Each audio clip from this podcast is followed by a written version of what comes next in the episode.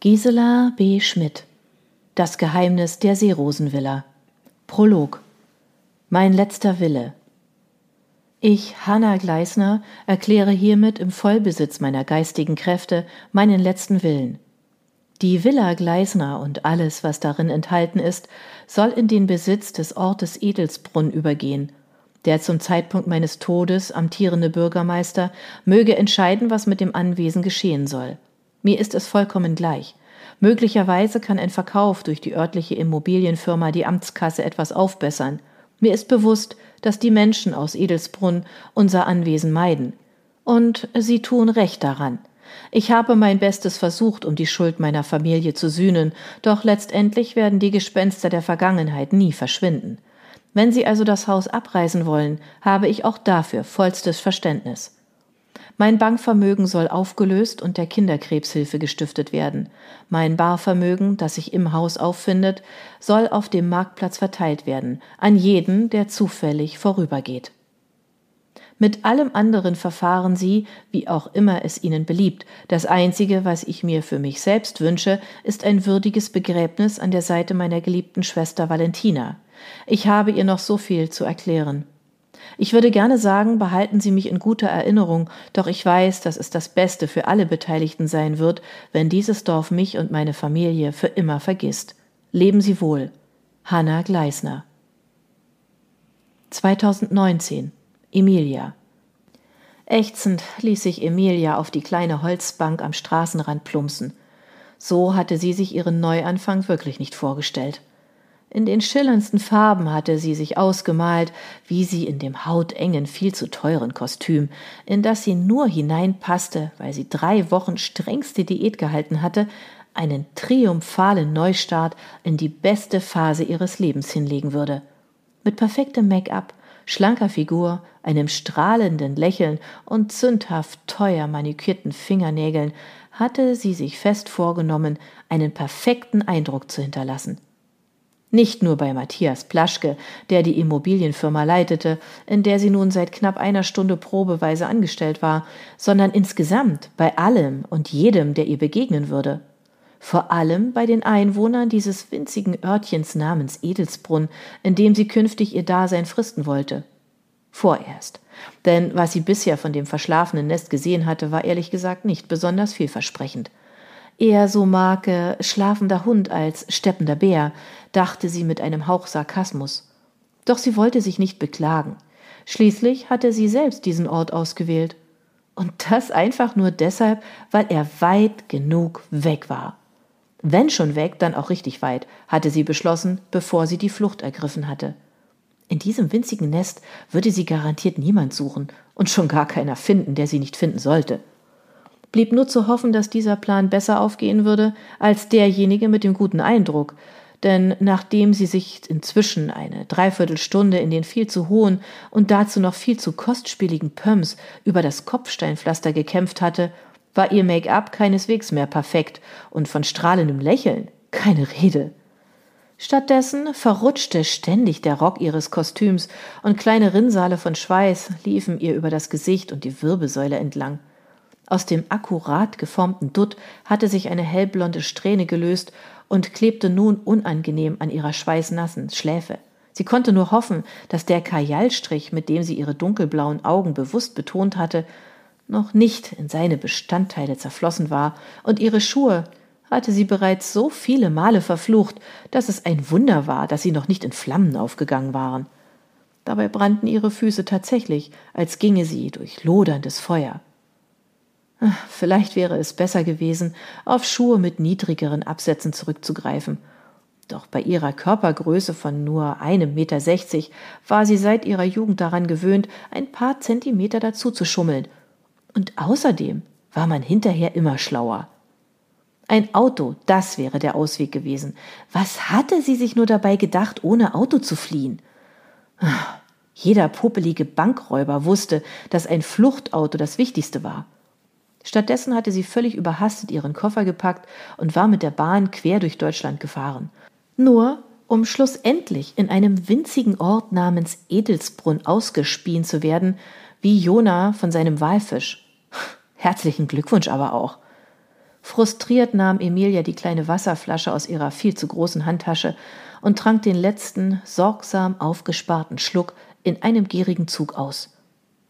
Warum hatte sie nur auf ihre neue Kollegin hören müssen?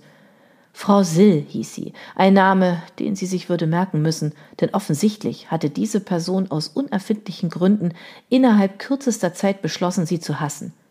Warum sonst hätte sie Emilia versichern sollen, dass es nur ein Katzensprung vom Immobilienbüro bis zur Villa Gleisner sei, den man locker zu Fuß bewältigen konnte? Hm? Diese Behauptung war offensichtlich eine Lüge gewesen. Zwar hatte sich Emilia inzwischen auch ein paar Mal gehörig verlaufen und wusste zugegebenermaßen nicht mit Sicherheit, ob sie auf dem richtigen Weg war, doch wenn es sich wirklich nur um einen Katzensprung gehandelt hätte, dann hätte sie längst ankommen müssen – Orientierungsverlust hin oder her. Und jetzt hatte sie nicht einmal mehr etwas zu trinken. Wenigstens befand sie sich inzwischen in unmittelbarer Nähe zur Innenstadt. Zumindest vermutete sie das, da immer mehr Menschen zu sehen waren, die, mit Tüten und Taschen bepackt, in verschiedene Richtungen strömten. Vereinzelt standen kleine Grüppchen beieinander und unterhielten sich. Weit konnte das Zentrum des Ortes oder zumindest eine Einkaufsmöglichkeit also nicht mehr sein. Es war wirklich ärgerlich, dass sie erst heute Morgen angekommen war und sich nicht schon ein paar Tage früher in ihrer neuen Wahlheimat hatte umsehen können. Doch natürlich war es nicht anders möglich gewesen. Vor zwei Tagen hatte sie ja noch nicht einmal geahnt, dass sie ihr altes Zuhause so Hals über Kopf verlassen würde. Optimistisch bleiben zwang sie sich selbst zu positiveren Gedanken, denn sie hatte sich geschworen, sich nicht von den vergangenen Ereignissen deprimieren zu lassen. Was geschehen war, war nun einmal geschehen. Die einzige und dadurch auch beste Art, mit der Situation umzugehen, war, zuversichtlich in die Zukunft zu blicken. Immerhin hatte ihr neues Leben ihr ja bereits einen guten Grund dafür gegeben, positiv gestimmt zu sein. Denn innerhalb von 24 Stunden einen neuen Job zu finden, war nun wirklich nichts, was man erwarten konnte. Gut, sie hatte ihn noch nicht sicher, zunächst nur auf Probe, aber mit der Villa Gleisner hatte sie eine faire Chance bekommen, sich die Festanstellung zu sichern. Es war nur verständlich, dass sich Herr Plaschke, ihr neuer Chef, zunächst von ihren Qualitäten als Immobilienmaklerin überzeugen wollte, bevor er sie in seiner angesehenen Firma fest einstellte. Emilia spürte, wie sie von einer Welle neuer Euphorie durchflutet wurde. Sie hatte einen Ort gefunden, der weit genug weg war, um alles Geschehene hinter sich zu lassen und vor allem weit genug weg, um weder zufällig noch absichtlich gefunden zu werden. Sie hatte fast einen neuen Job und eine Villa an der Hand, mit deren Verkauf sie eigentlich nur triumphieren konnte. Wenn das Bild, das Plaschke ihr in den Unterlagen gezeigt hatte, nicht extrem bearbeitet worden war, dann handelte es sich bei der Gleisner Villa um ein zauberhaftes Anwesen. Vermutlich würden sich die Interessenten bereits innerhalb weniger Tage um dieses Objekt prügeln. Lächelnd kramte sie in ihrer Handtasche nach dem kirschroten Lippenstift. Noch bis vor zwei Tagen hätte sie diesen als viel zu auffällig bezeichnet, doch zu ihrem neuen Leben schien er einfach perfekt zu passen.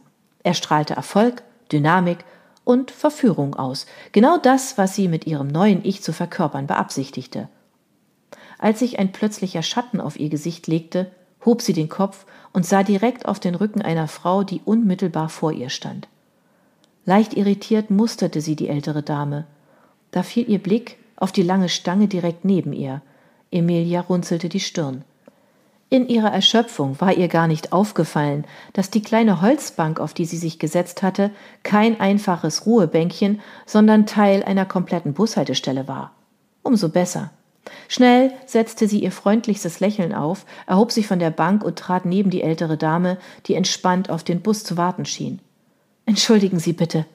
Die Frau wandte ihr das Gesicht zu, auf den Lippen ebenfalls ein freundliches Lächeln, in Erwartung der Frage, die Emilia offensichtlich stellen wollte. Können Sie mir vielleicht sagen, wie ich am schnellsten zur Villa Gleisner komme? Ich glaube, ich habe mich verlaufen. Die Reaktion der alten Dame kam vollkommen unerwartet.